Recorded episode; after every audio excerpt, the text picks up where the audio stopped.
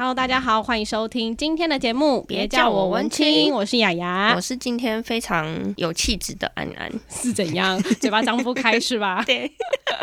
好，今天我们节目当中呢，邀请到一位大来宾，因为我们想要在一百集以内赶快把一些我们很想邀约的人把他邀请过来。明明就约了之后，就一直问说，我到底要跟他聊什么？欸、不要这样。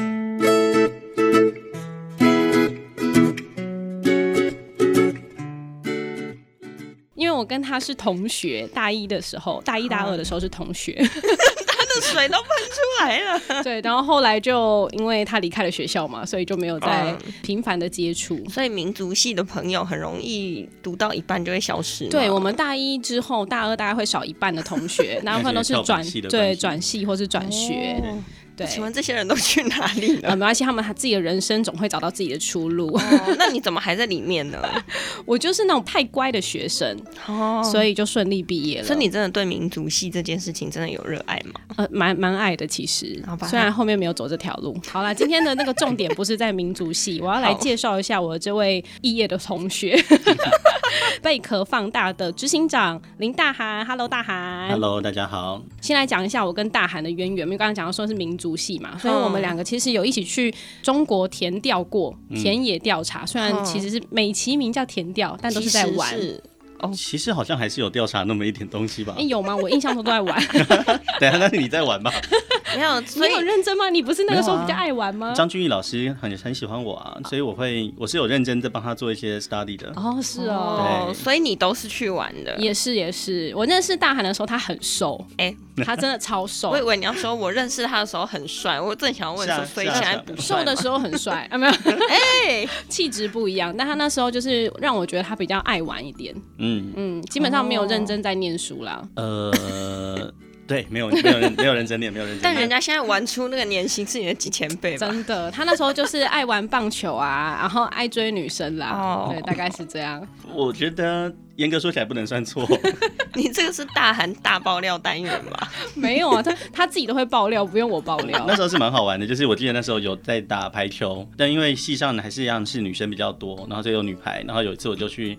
呃，山上球场去战场，然后因为他会搭要搭公车上去，有校内公车，对对对，然后坐在旁边是一个应该是一个中文系的女生，嗯，然后就看到我抱着球上去，然后他就直接问说，哎。你是打排球的吗？我说哦，我们女排球精，那你可以来我们系上当球精吗？哎、欸，然后我就我就突然变成一段时间的中文系女排的球精。原来是这样哦。对啊，所以我常常跑山上球场。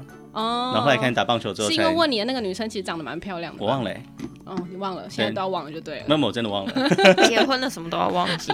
没错。好，我懂，我懂。总之后来大喊，其实因为我觉得他的这些资历，我们在这里应该不用赘述了啦，因为网络上都找得到，大家只要去 Google 就有维基百科资料可以找了。然后你。这边有看到说是大韩自评为逃避、懒惰、爱面子的人，是吧？你自己在节目当中有这样说。其实我觉得一直都是啊，他不会因为我从我从十岁、二十岁、三十岁有什么改变，我觉得那应该就是我的本质了。对可是讲到逃避这件事，我我一直觉得逃避没什么不对的，嗯，没什么。逃避本来就是人的本性啊，就是以前对以前哦，倒也不见得是那个什么逃避不可耻但要有用，不是不是不是月薪娇妻哦。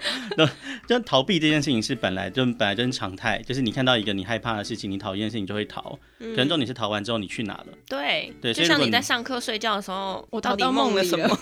这样吗？不是，他是说逃到一个让他觉得比较舒适的地方吗？对啊，是这样讲吗？像比较舒适的地方可能是一个，嗯、但有些时候你还不确定你移动过去之后那地方舒不舒适嘛？嗯，对。对，所以以前可能逃避的几个阶段，像我记得我以前念小学的时候，那时候我去上 YNCA 有游泳游泳班，嗯，对，游泳班它有分成一到十级，叫什么一级好像水母，然后十级好像、啊、好像剑鱼还是什么东西的。对，然后他就越来越难，还有鲨鱼，就是他会把那个，然后越来越越来越难，不是他就会把你的那个游泳的熟练技巧、熟练度分级就对了，对对对。对。然后反正就一二三四慢慢上去嘛，但其实我一直都不是很喜欢游泳，然后所以大概到四级左右的时候，我那时候就。开始进行了我的人生的第一次巨大的逃避，就是我每次都跑去一级那边上课，oh. 所以我就只要那边一直水母漂，然后 那这边什么漂浮，就没有被老师发现吗？后来就被老师拎抓起来，然后直接拎到六级去。嗯，oh. 对，所以逃避第一种逃避是你看到这个东西你讨厌，你不去做它，嗯，然后回到你原本的位置，这可能是第一种逃避。对，然后第二种逃避是我不想做这个，那我可不可以做别的？对，有点像是可能啊、呃，我不想念数学，那我可以先念国文吗？可以，跟当然可以。然后你数学就会考很烂，但是那就是你的选择，就是你不做这个做那个好不好？这有点像是讨价还价。嗯、对对。然后第三种逃避可能是刚刚讲到，你不喜欢待在那个环境，所以你逃开了，但是你想办法让自己不会再回到那个环境你不喜欢的状况之中了。嗯。所以同样逃避可能会有那种往后逃避啊，往左右逃避啊，或者有点像是斜向逃避。嗯。对，那我觉得只要。反正你逃去的地方，你自己知道在哪里，那我觉得就没什么问题了。知道自己在干嘛就好。对啊，然后懒惰这件事情也很正常啊，谁不懒惰？对，真的。我我不觉得这世界上有人他真的很喜欢很勤劳。就如果他可以很懒惰，也可以做到，劳碌命啊，一样可以。不不，劳碌命是他的命，他不是他期待的事情。如果他可以很懒惰，就可以做到他很努力才能一样的事情，那没有人特别会去选择努力这件事。嗯，那我不能排除有些人会觉得努力的过程很棒。可是懒惰的过程也可以很棒啊，对啊，超棒的，对啊，所以 所以懒惰我觉得没有任何问题。那但是懒惰跟好爱面子加在一起就比较麻烦。哦，对，你要懒惰，要爱面子。比如说，我们常常会跟不同的提案者聊天，那你想想看嘛，就是人家把一个案子要跟你谈合作，他有点像把他的小孩交到你手上，哎，对对对啊，那带小孩是一件很麻烦的事啊。你那边是托婴中心，托婴中心，对，而且基本上带小孩就几件事情，会不会有碰到怪兽家长嘛？对，然后还有这小孩到底是怎么样的人？那反过来说，如果今天你要让对方相信你可以把小孩托付到你手上，你最起码应该要懂一下这个小孩大概他做什么行为代表什么，大概什么样子。你去谈一件事情的基本建设、基本了解一定要有。可是你又懒惰，那你要怎么样才可以在最短的时间之内，让自己在跟这些合作伙伴聊的时候，让他觉得说，嗯，你是一个可以信任的人，借力使力，借力使力，然后还有很快的用尽可能用最短的时间去掌握更多的情报，然后在聊的时候看能不能聊出一些彼此都觉得。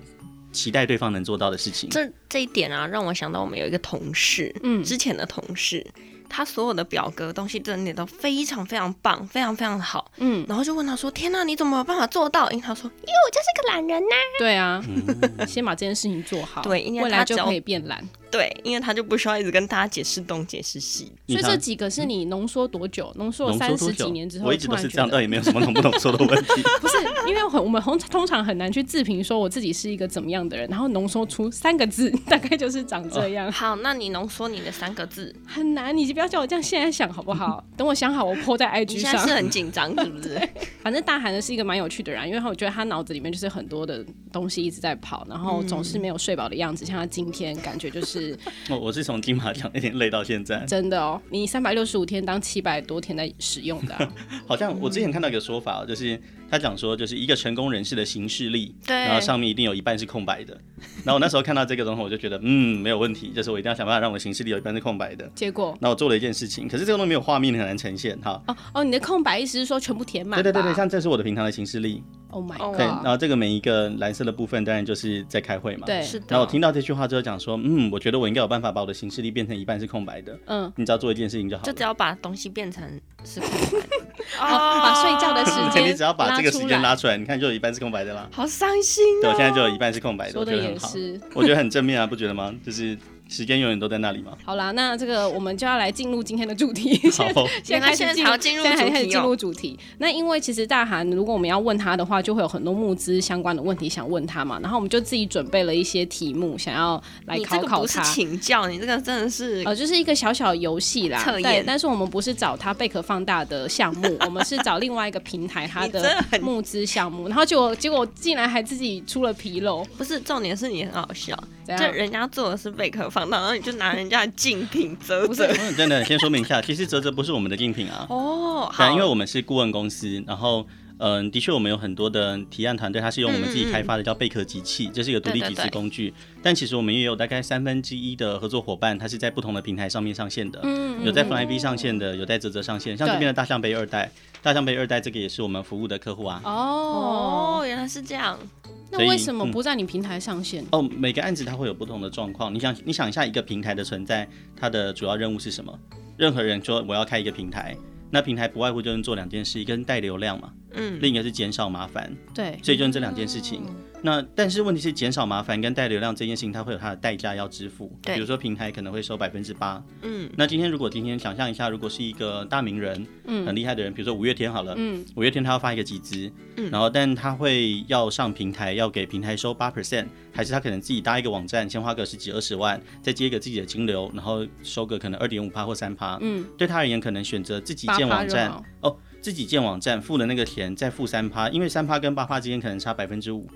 然后，但这个百分之五对他而言，那个流量的带的好处可能没有那么多，嗯，所以并不是每个专案它都适合上平台，也不是每个专案适合上独立集资。嗯、我们会，我们是顾问，是协助他，帮他设定最好的策策略，对，所以会帮他规划。所以你今天找到的，可能原本以为都不是他的。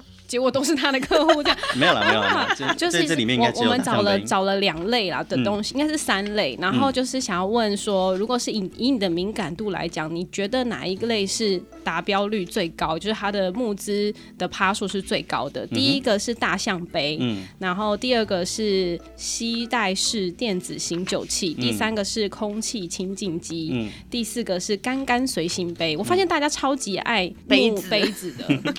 你觉得哪一个是最高的？你说以生活用品类来说，对，这是生活用品类。这几个话最高的应该是大象杯。哎、欸，真的耶！我还在那边算个十百 千万。我还、欸、我连自己拿的资料，我还在想说，嗯，到底是哪一个？对啊，因为而且大象杯现在还在进行中啊。然后那个第二个那个携带式电子型手器，应该大概四百，大概五百到六百万之间吧。然后 Bryce 应该是六百到八百万之间吧。所以。然后最后一个刚刚随心杯应该是大概在四百万上下，四百四百到五百，所以排序的话应该大上杯最高。嗯。然后第二个，第二个哇，真的要排一二三四哦。第二个，第二个我觉得是 Bryce。对对，然后第三个我觉得是那个电子醒酒器，最后应该是干干，最后这两个我比较没信心。哦、真的，最后两个是错的，颠倒，干干、嗯、比那个醒酒器还要厉害。哦，嗯，但是你的数字猜的非常之准，干干其实已经快要五百万了。哦，嗯，然后那个醒酒器快三百万啊，所以应该是那个醒酒器的单价我猜的太高了。它的单价其实也蛮贵的，三千六百，未来的售价是三六八零。嗯嗯，但是其实应该就比较便宜，要不然它金额不会是。好强哦，这个你搞不倒它。这个这个思考逻辑是什么啊？其实因为他在整理的时候，它上面都有把人数留在那里嘛。好烦。不过不过像大象杯跟 Bryce 我是真的比较熟，所以就会记得大概金金额大概在多少。然后顺便业配一下，好，像我们自己有开发一个工具叫做 Backtail，嗯，B A C K T I T A I L。对，那它可以直，它会直接跑到全世界的各个群众集资专案，嗯，所以你随时都可以看到目前最红的专案是哪些，不用这样一个一个这么找这么辛苦。哦，他刚刚现在是在呛我，就对了。对，我看你找的应该蛮辛苦的。我没有找的很辛苦啊，我就只是找找，对，随便找找而已，就是想说出题目也没有出的很认真，本来想说应该很难了。我们以为可能会说，请排序以下。那环保杯集资专案之中，从人数最多排到人数最少，不要，这太无聊了啦！啊、因为这很难，这很难呢。可是环保杯全部都是杯子，你要排行，到底哪个杯子？我能看到的杯子很厉害的就那几个，其他都好都还好，真的。你看大大同小异的小，你现在在专业得罪得罪别人，这样吗？对不起，这段我会剪掉的。专业鄙视。所以你其实你一看就有敏感度，说这个案子大概可以募资多少钱吗？嗯，不太可能。就即使你在统计学上会有两种，就是所谓的判断错误。第一种是 Type One Error 跟 Type Two Error，反正其中一种是你应该要做它，但你没有做。对。然后第二种是你应该要不做它，但你去做了。对。所以从贝壳的角度，我们一年可能会有大概一两千件案子来找我们合作。那我们现在大概一年能够合作是一百件左右。嗯。那所以这一千分之一百，大概十分之一里面也是会有。就是我们会觉得看走眼，我们认为它可以做很好，但结果却没有。嗯，或者是我们认为可能不适合我们做，但结果它却很成功，都有啊，两种例子都有。像这种状况，其实很多时候我们都不会说，假设我们今天要跟这个团队讲说，对不起，我们这个案子我们可能没办法合作。对，那有一个很重要的任务是我们不会说那是产品不好。而且我们也不会觉得是产品不好，那更多时候其实就是彼此不适合。哦，对，就是彼此不适合。就是你会觉得你的团队不太喜欢这样的行销方式吗？还是？嗯，我觉得不是行销方式的问题，而是有几种状况，一种是现实条件不匹配嘛，嗯、现实条件不匹配，例如例如说。嗯，这个团队他可能真的想募资的金额，可能目标是五十万，他觉得他东西通通做完最多就是一百万。对，可能这时候我们启动一个案子，可能是要两三个人下去做四五个月。对，那他光是付给我们的钱，可能就已经占了他集资金额的很大的比例，这种时候就不适合。成本的问题。那有些状况可能则是我们判断这个产品，刚刚那是经济规模的问题嘛？对。那有些时候是这个团队他可能我们觉得在沟通上面上面他不是这么的公开透明。对，因为对贝壳而言，我们自己在做的两个核心价值是信任跟放大。嗯嗯。群众集资本质上是一个让别人要提前相信对方的对事情，而且那个提前是 in advance 提前，然后是 with cash 带着钱去相信的，提前。所以信任其实是他的基础。嗯，那信任的基础，我们要为他辩护，我们要为他宣传，我必须要能够真的了解他的想法，他确实是什么样的人。所以这时候在沟通上面，如果我们没有办法判断，我们能够完全相信对方说的话，不代表对方不好哦，只是我无法相信。嗯，那我可能就没办法做。对，有各式各样的原因嘛，也是一种风险评估吧。嗯，其实我们发现很多募资的案子，很多的产品是来自于国外，已经做好了。以比例来讲的话，还蛮严重的哦。这个从这个趋势从二零一七年开始到现在，以数字来看的话，我二零一七年的时候大概占百分之五。就是这种国外已经做好的，然后带进来进台湾卖，对，就很像代理的感觉。代代理本身没有什么问题，但只是后面还有一些衍生的小状况。然后百分二零一八年的时候大概百分之十，嗯，二零一九年大概百分之三十，哦，很高。对，然后二零二零年到现在的话，代理型专案的总金额其实比原生专案还多，已经超过一半了。那只要。有很好的眼光去国外搜刮这些产品回来再募资，所以当然会有人呃搜刮回来募资。搜刮，但有有人会主张说，就是如果你看到集资平台上面有一个看起来蛮酷的东西，对，那你可能先不要急着下单，你可能可以先到比如说例如淘宝或者其他地方看一看，你有没有可能买到水货或什么的，Amazon 之类的。那对我们而言，对我们在做这一块的人而言，这是一个很大的改变。嗯对我们说实在的，我们到底希希不希望群众集资变成一个就是嗯进货买卖的平台？我我不会觉得它不能这样子，但是它不应该全部都是那样子。对啊，那只是从进口进来的产品，它也在操作上面它没有比较麻烦啊，因为你看人家东西都已经做好了，对啊，人家宣传素材都做好了，嗯，你甚至不用太担心它做不出来这个问题。对，很多时候原生的专案它还有更高可能性做不出来，对，因为它还在筹备中，所以要怎么样在这里两两个里面找到平衡，最重要就是行销的人。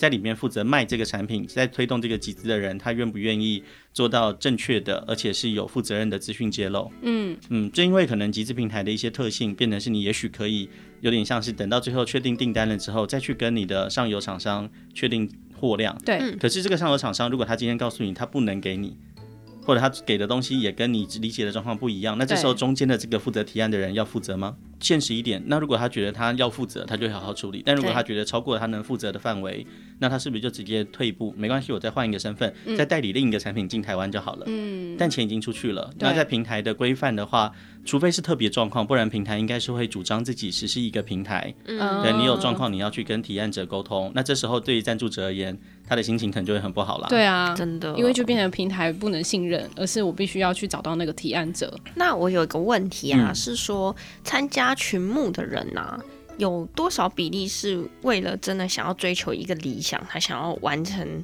这件事情，所以他去募资的？其实这件事情你很难，因为它不是一个能够用 yes or no 会回回答的问题。请问你赞助这件事情有为了更崇高的理想而战吗？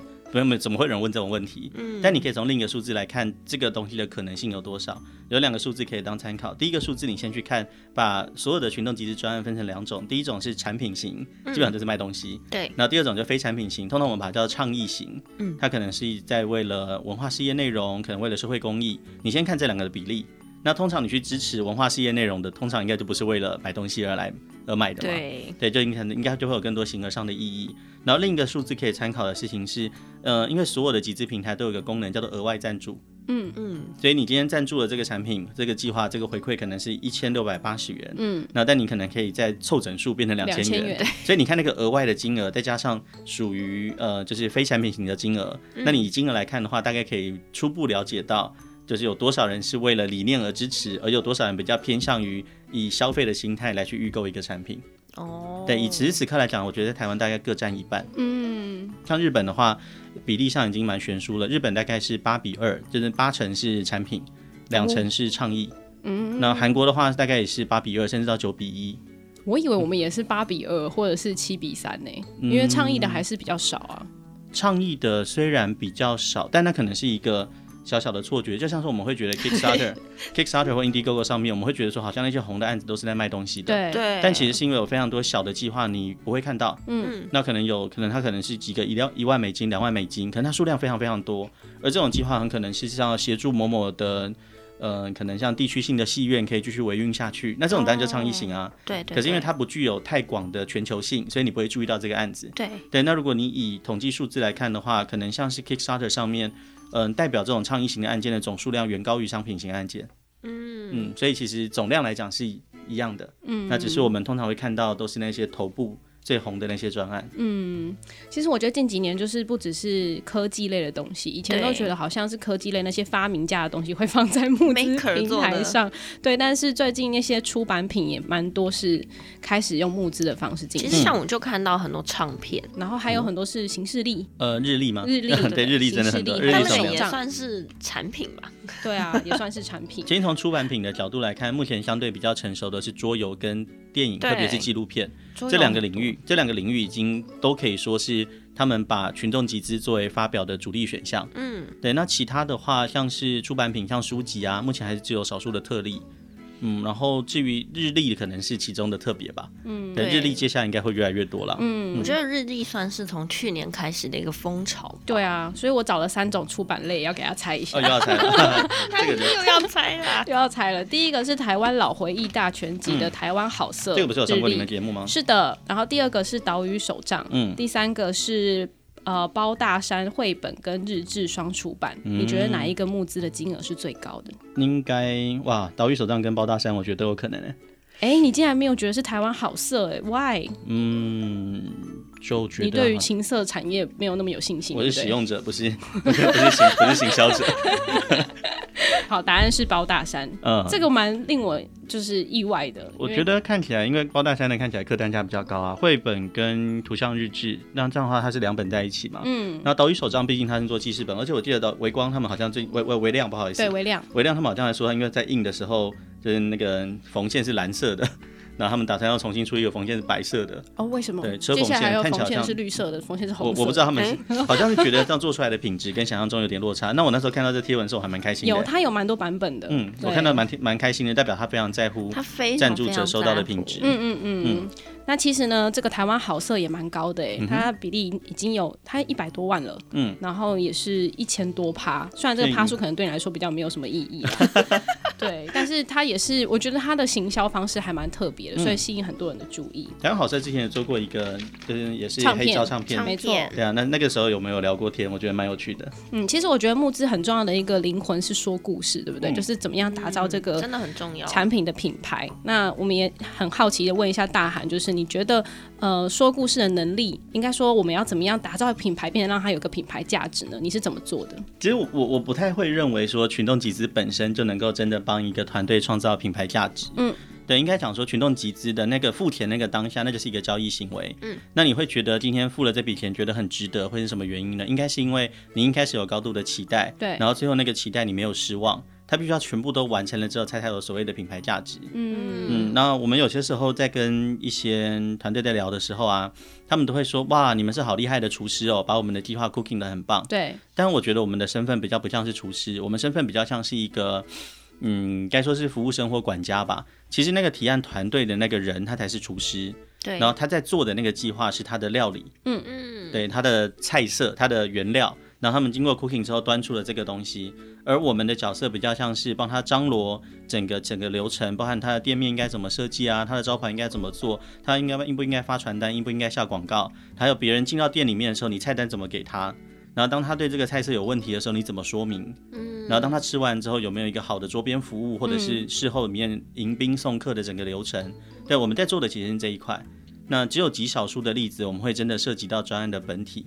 不过未来可能会越来越多啦，因为想一想，就是当我们自己有了一个好的说故事的能力，而且可以创造转换，那我们又有了自己的制作部门，我们又开始可以把好的故事从国内国外带来带去，然后我们甚至有了自己的投资公司，开始在投资一些好的创意。那这些东西连在一起之后，就会发现，那如果我们有能力把不同的创意变成好的计划，进行并而推到一个程度。那也许我们就开始应该要更多做一些属于我们自己的创意了。嗯，所以这应该也是我们公司接下来会做的事。所以以后你们公司接下来会有很多发明家。呃，会有研发部门。我以为你是说会有很多职缺这样。会有很多职缺，我们一直都我们一直都开的职缺。我每次看他去员工旅游，就觉得这人很多哎。我们现在大概快快九十人。对呀，跟我们公司差不多，我们九十几个。那你们这个也是蛮辛苦的哦。但我们七十年了。啊，七十年了吗？这么久？对呀，我看你短短几年可以达到这样的成效，很厉害。那有没有接过那种你觉得很难的募资的案件？我上次我看你的影片是说情趣用品，对，但情趣用品最近就有很好的例子嘛。对，但是我那时候那时候真是直接被打脸，超好笑的。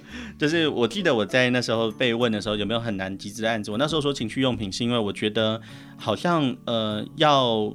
公然的承认自己有赞助情趣用品这件事情并没有这么容易，嗯，但刚刚好可能鸡排妹在推这件事情的时候，她想的就是刚好相反，嗯，正因为她不容易，所以如果她做成功了，那就可以让情趣用品这方面正常化，那她确实做得非常非常成功啊，对，所以我我觉得所有的男募资的案子，其实只是来自于。你没有看懂它后面的价值可能在哪里？嗯，对，因为群众集资追求的并不是绝对多数或相对多数的认同，你要的是足够少的人认同就好了。嗯，嗯，所以你能不能看到那个足够少的人在哪里？对，对，这个其实才是课程。所以对我来讲，我觉得我现在看到难募资的案子，除了刚刚讲到那种经济规模太小啊，或者是可能提案者的公开透明程度不够高，那些是比较像是团队因素了。嗯，以题目本身，呃，我觉得真正难都是难在你看不到那个。足够少的人，他们是什么样子的人？如果你看不到那个样貌的话，你就很难去想这这这故事到底该怎么说。嗯，我们之前有访问过那个飞机杯联动 H Game 的那一个，嗯嗯，嗯对，那个就效果还蛮好的啊。嗯，可见就是他找到了那个足够少的人。对，而且他们做了好，他们从开始筹备已经做了一段时间了嘛。嗯，对。那你们那天聊完之后，有聊出什么心得吗？他们真的有爱，就是那个眼神里面就是充满了爱。有啊，我们有跟他讨论，就 是做完做完男生之后，你们不是以开箱试用为主？没有没有没有没有没有，我们没办法试用那个东西啊。但是我们有跟他说，建议说女生的这个情趣用品，未来可以考虑。最近有最近有，像那个很知名的那叫什么小不知道小恶魔还是小什么小怪兽啊，小怪兽小怪兽小怪兽最近有在做集资，嗯，对，然后这点目前就还没有。像其实，在小怪兽之前，如果是以女性情趣用品的话，我们倒是真的做过一个。嗯，然后是动物解放者，嗯，动物解放者他做的非常非常可爱的造型，对，那时候应该是集到两三百万。哦，对效果也蛮好的，啊，以当时集到两三百万，算是一个蛮大的案子哦。嗯嗯，会啦，未来这这区块应该是越来越多人会有啊。就像之前跟哲哲的创办人徐正在聊天的时候，他就说哦，下半年可能是小黄油的时代。对，他就会有很多这种类型啊，好、哦、像之前有，像之前有什么不穿裙子的便利商店嘛，对对，对，那些都是嗯，金额都蛮高的。嗯，好，然后再来就是呃，要怎么样去制定周边商品跟回馈机制的设定呢？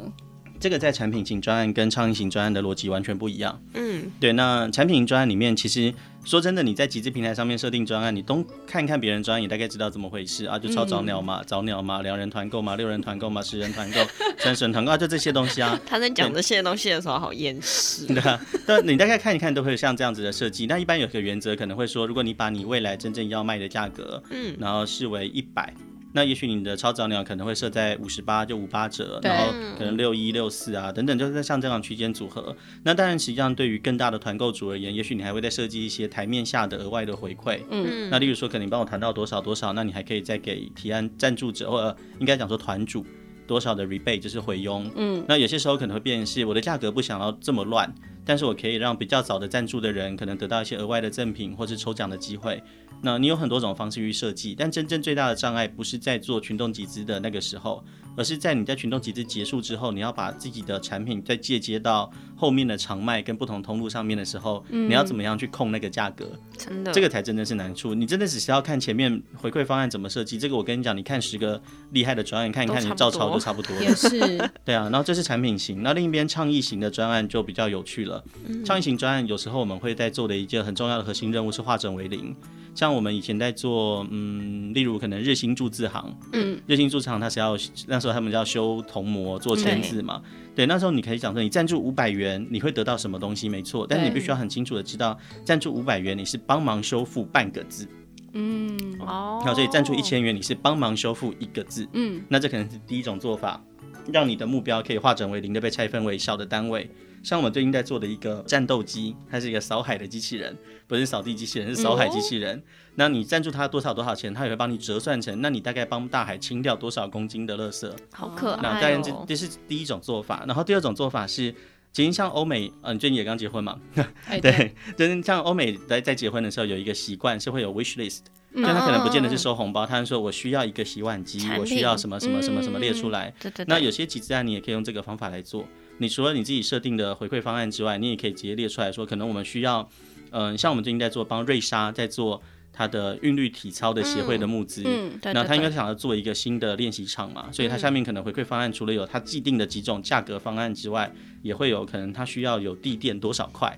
然后什么什么多少个多少个多少个，那你也可以直接认养下面的。这有点像在盖庙哎，对，的确是盖庙。我现在认养那个一片瓦的龙柱啊，对啊，龙柱是我，我捐过一片瓦，嗯哦之类的。对，这是第二种在倡议型专案里面常见的，就是直接把你的需求呈现出来，让大家用认的。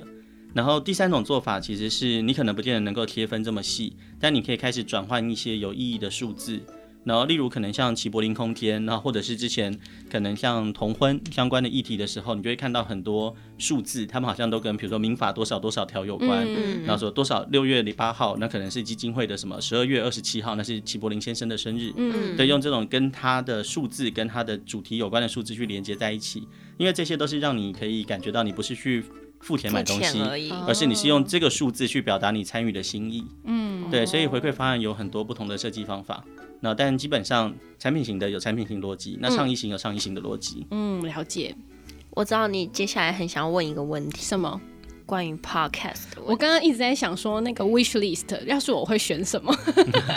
带一台车吧。好，我要问 podcast 的问题了。嗯、对，就是因为呃，我们 podcast 现在有很多人投入嘛，那其实能够真正赚钱的，大概就是少数那些呃有网红效应的这些人，他们可能会有机会获利。那你自己会认为 podcast 募资它的这个成功度会是高的吗？哪一种种类会比较容易成功呢？呃，我们先反过来讲一个东西是。嗯哪些类型是我们觉得在沟通上比较难的集资专案？嗯，第一种第一个困难点是大家不知道为什么这个东西要别人付钱才能做，对对的案子就是不太好沟通的。第二种是大家无法去界定这个成本到底是不是合理的案子，嗯，这也是比较难做的。所以比如说，当你今天想要去建一个网络的平台，然后跟我们今天想要去开一间实体的店面，嗯，后者的集资难度通常会比前者低。因为开间店就是要店租，就是要装潢，就是要那些东西，你是可以想象的。的对，可能盖一个网络平台，你需要？难道你是说你需要二点八个工程师的两天 两个人工月吗？到底要怎么算？对，那而且就算是你算出来人工月，可是为什么为什么这个工程师他一个月算十二万？对，为什么不是五万？为什么不是三十万？嗯，你会说明就很困难。所以 Podcast 在做集资的时候，它通常比较难的地方是要怎么样让大家觉得，第一个这件事情应该要我支持，第二个我到底要支持多多少才可以让他有。好的运作模式，对对对。所以，请你真的说它是 Podcast 的问题吗？不是，应该所有的媒体的集资都会有类似的特性跟课题要克服。嗯、所以，像我们之前就有做过像端传媒嘛，嗯嗯，然后我们有做过呃地球突击队，嗯，然后也有协助过社气流，然后很多很多不同的媒体计划，然后甚至可能有像争议稍微大一点的美的好朋友，嗯，对。那这些集资计划我们在设计的时候都有考虑到要怎么样才可以让大家感受到。我赞助了，然后会让这件事情变得更好。会有哪些事情我期待的事情可以发生？所以要像刚刚那样子做拆分吗？你现在赞助五百块，让我们可以说一句话。那问题就是，那我不赞助你就不能说话了吗？所以反过来问就可以，有时候可以知道答案在哪里。对呀、啊，对，到底有什么事情是大家不赞助就不能够进行的？举例来说，如果以刚刚讲到端传媒，端传媒那是因为他当时。呃，因为他们选择了一些立场问题，所以导致对岸的投资人决定临时撤资，嗯，不继续支持。哦、所以他们现在状况是，我是一个很棒的中文圈里面非常具有质感的媒体，嗯，然后但是我们现在没有钱了，嗯、如果你不赞助我，我们就消失了，对。对，所以这种是一个最强而有力的做法，但这种猛药通常只能用一次。嗯，对。如果说你现在不赞助我就倒了，然后半年之后你再不赞助我就倒了，那我 就跟那个家具行一样。对，那个可能就会变成是，那到最后可能也许你真的没有办法靠这个样子。那但是每个人都至少会有一次以上的用存在让我继续存在为题的集资机会。对，但是还有一个前提是你必须要够久，你不能说我开了两天，然后第三天就说我要继续存在，不然我就没有了。所以你刚刚你们提到说要做一百集，一百集也是一个分量哦，嗯，是很大。可是那这样子的话，就像刚刚讲的，其实很多人会去思考说，我为什么要去支持你嘛？嗯，那这样东西的稀缺性。对，那这样的话，变成说，呃，假设像像我们是后面有这个传统媒体的，是有公司的，嗯，这样去募资来说。他们会不会觉得，嗯，公司就有钱啦，为什么要募资呢？嗯，这件事情刚好在刚刚举的例里面也有碰到类似的课题，像地球突击队，地球突击队后面其实是番薯藤，嗯，那番薯藤也算是一个大公司了吧？嗯、对啊，对，所以当他们推出集资的时候，其实也有人来问说，你为什么可以帮地球突击队集资？对，对，地球突击队后面不是有人出钱吗？那我们当然没有把它讲成说，就是哦，如果你今天募资没有到多少，地球番薯藤就不支持了，没有这回事。嗯，他也是愿意支持。可是问题是，你要让一个组织、一个好的品牌能够维运下去，你必须要让他有机会去去证明自己值得。哦，哦，对，所以你要这个角度来你，你用这个方法来说明的话，其实是这些集资的金额是让我可以跟我们的比如说母组织，嗯，去说明为什么应该要继续往下走。的一个基础，那这不见得一定非得要用群众集资来达成，它也可以是问卷调查，嗯，它也可以是流量，因为如果流量就很高，那流量高就是有知名度的价值嘛，对，所以那只是群众集资只是证明有价值的一种方法。对，那在地球突击队 case 里面，我觉得他真的是厚积薄发了。他们真的是累积了这么久，而且其实地球突击队跟其他的呃媒体型的集资有一点点不同，是他们的回馈其实还蛮特别的。嗯，对他们设定的方法是你每个月定期定额赞助多少多少多少，对，那你会累积到一个点数。那每一年他们会有感谢季，那你可以把那个点数在感谢季里面兑换成你想要的各式各样的周边产品。好可爱。对，所以他们的做法，这个东西有一个很重要的概念是在于你买到的是什么，你送的是什么。像因为我们之前做夜夜秀的案子，有投资，然后也有继续做募资。嗯，后来我就蛮喜欢听单口喜剧的。嗯，单口喜剧的世界里面有一个东西叫 open mic，open mic 是大家去试笑话。对对，所以 open mic 的的主持人，他们通常都要在活动开始前，要先跟所有台下的观众讲，哎，在场有没有第一次来听 open mic？一定很多人，嗯，绝对很多人。他就会讲说，那大家要知道哦，今天听这个 open mic，你今天付的钱是你买你手上那杯酒。不是买我们的笑话，这些笑话是送你的。嗯，对，所以你要怎么去让他区分，说你到底付了钱得到的是什么？哪些东西是额外的附加价值？这件事情，我觉得是在规划带有理念的集资专案的时候很重要的一个课题。带有理念的集资专案，那如果只是为了要生存的集资专案呢？为了要生存的集资专案，其实刚刚聊到稀缺性的问题嘛，就是每个人都有争取自己生存的权利，可是不可否认，就是会有些人感觉好像让别人更不舍得他死去，是吧？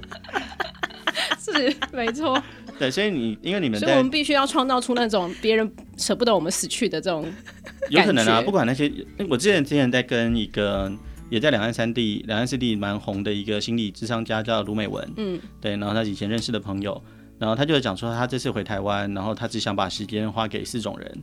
第一种人是让他开心的人，第二种是看起来可爱的人，嗯，然后第三种人是让他觉得有意义的人，然后第四种在工作上可以得到帮助的人，嗯，对啊，所以你今天如果要证明自己是一个有价值、应该要继续存在下去的目标，你很可能是从，当然那是卢卢美文的的分类方法，对，那那你很可能要透过在别人的心中里面，要通过他的呃所谓的陪审团，嗯，就是每个人陪审团跟陪审团的制度，大家应该都了解嘛，嗯，诶，听众会了解吗？好吧，我应该快速讲一下，反正陪审团就是一种裁判制度。然后陪审制，然后那检方跟辩方就是告人的人跟被告的人，然后他们会分别剔除掉一些人，最后留下一批人，然后经过很长一段时间的法庭的攻防之后，由这些被选出来的人决定这个被告他是有罪还是无罪的。嗯，那如果他无罪就放了，对，那如果他有罪的话，就会交给法官去法官由法官去量刑。那这件事情其实很重要，就我觉得每个人心中都有一个陪审团。那有些人的陪审团是理性，有人的陪审团是感性，所以反过来说，有人的陪法官是感性，有人法官是理性。嗯、那你应该会透过一些方式，让别人在心中的那个裁判所决定你是一个值得被支持的人，然后再由另一个环节去决定他要支持多少。所以感性跟理性的说服是同时必要存在的。那感性可能是因为我觉得听你的声音就很开心，嗯，对。那理性可能是的，而且你还会讲很多很重要的事情，对。那这可能是比较去脉络化的呈现方法。但我们通常都是在这两个角度想办法让一个计划，除了它本身很美、很有趣、很有价值之外，然后回到赞助者的心里、观众的心里面，就是在跟他们心中的陪审团和法官打交道。你有讲到说募资有个很重要的关键是要掌握足够少。支持你的这些人，对。可是像在做媒体，尤其是做 Podcast 这一块，其实是要足够多才会有影响力，不是吗？哦，这可能是媒体集资的另一个课题了。就是很多人在想是，那我是不是要真的为那些赞助者提供不同的内容？嗯嗯。那如果他不付钱，他是不是就看不到我的内容了呢？哦，对，这是第一个第一个订阅制的概念，就付费墙的概念嘛。对。那目前大部分的选择通常都是。呃，你不管付费或不付费，你原则上大家都可以看到同样的内容，嗯，但可能付费的人会额外多享有一些，呃，拥有更多参与感的权利，嗯，比如说如果今天呃节目要做集资，那你赞助多少多少钱，可能反而变成说可以跟两位主持人一起吃个饭。他可能就变成像这种方式，他不会听，因此听到更多内容以外的事情，嗯，但他可以得到一个更多的参与感，是之类的，对，大概，但是听起来你会觉得好像有点像是那个就是直播平台的直播主的感觉，所以那个拿捏也是一个个体啦。有些时候，有些时候可能变成是，那我每一个礼拜可能都会，嗯，有定说，我下个礼拜可能有三十个题目是我预定要讲的，嗯，那你有赞助的话，你可以从里面投票，那我们就会优先先讲大家比较想听的题目。这也是比较软性的参与方式。哦，这种就有点像是 Twitch 上面的那种，有一点点像在 Twitch 上面跟人家玩游戏啊，或干嘛干嘛的。对对对，然后你如果订阅的话，你就可以获得我的那种专属的贴图。嗯嗯，这也是一种。如果是贴图或者是那个比较偏向实质的回馈，嗯，对，那或者是说那种粉丝专属的周边产品，对对。那刚刚说的那个是。参与内容的制作，嗯，但是你又不要真的干涉我，因为你并不是真的出大笔钱的股东，真的，所以你只要能够表达你是赞助者之一的意志，嗯，那就可以了，嗯，哦，好，我们找一下我们天使投资人好了，大韩，你们要先想一下你们每一集的成本是多少，然后我们，我们其实就是靠嘴巴，好，你的成本就是你的口水，是不是？没有成本吗？成本当然也是有时间啦，就是时间成本，可以想想看，就是目前从台湾这一波 Podcaster。人崛起的这段过程，那目前好像真正走在最前面的，与其说他们在谈什么真正具有稀缺性的内容，嗯，倒不如说他们都营造出了一些很难被取代的人设。没错，嗯，对，因为其实说真的，访谈就是访谈，访每一个人，有些人访谈更厉害一点，有些人可以邀到更厉害的来宾，来宾，但那还是访谈。对，那真正会让大家想要一直听一直听的，通常都会有一个状况是意想呃，让人预料之中，但意。预想之中，意料之外。嗯，对，对啊，就是你知道他今天要访谈谁，但是你又不知道他今天会在里面讲出什么神奇的东西。对啊，对啊，那所以我觉得回到可能是人人物的设定，人特别是主持人的设定，应该会是在这一波里面能够脱颖而出的关键吧。那有些比较特别啦，但像比如说报道者，哇，那报道者的题目就不是正常的人可以讲的题目了。对对对对对，对，所以这一整块，要么就是稀缺性，要么就是个人的特色。嗯，我觉得这两块应该是眼前在现在已经变成。竞争时期的时候，要脱颖而出的关键吧。嗯。非常谢谢大韩今天到节目上来，我们好像没有聊太多大韩的秘辛，不过没关系，有机会的话可以再邀大韩一起。然后也很感谢哦，因为我们其实对募资这一块来说，是我们做节目开始到就这一路上，其实我们都很喜欢看各个募资专案，然后喜欢把提案人邀过来，所以刚好今天访问到募资背后的一个很大的推手，也算是真的。就我们有在思考说，接下来的这个第二季可以走向什么样的一个方。方式，因为确实我们一开始在在做节目的时候没有想太多，我们就是先做了开啦，开了就是开始做了啦，那就是一路上怎么做，就是边做边学。但后面我觉得可以好好来思考一下。对啊，对，我也蛮期待的。真其实以群众集资为主题的话，就有很多最理想的状况都是你今天选定了一个题目，然后这个题目它会一直长出来。对，你并不需要自己再去烦恼从好多里面找出来，所以集资确实有这样的特性。嗯，但集资也有一个相对的的困难点。就你可以看到全世界哦，这不是全台湾诶，全世界所有的集资平台，他们的社群频道经营的都蛮烂的。对，对包含我们自己在经营的也是一样。你会发现怎么好像就是你可能比如说泽泽 Flying V 十几万人的粉丝团，嗯，可是发个文章，除非有下广告，不然可能正常状况也就是十几二十个人、二三十个人按赞或回复，因为它领域真的太广了，嗯。就广到说，你可能是因为当初你看到一个环保相关的计划，哦，你觉得这个团队好棒，你按个赞关注一下。可能接下来下一个在讲的是可能 Podcast 器材，然后三 C 讲来讲去，你根本不会等到那个你喜欢的。是是是，而且现在的社群绿泡的呈现方式、演算法的呈现方式，你只要几次他发的文章你不跟他互动，那他就会判断为你没有特别喜欢这个兴趣。嗯，对，所以如果要做群众集资的话，可能还可以再狭小再。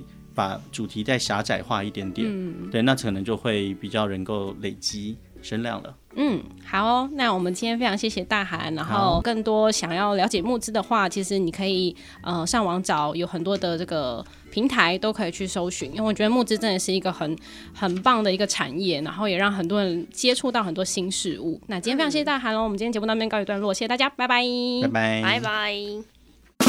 嗯，今天的节目好好听哦！想要跟可爱的安安或雅雅互动聊天，或有展览活动募资的讯息提供，记得上别叫我文青粉丝专业。下一集 Coming soon。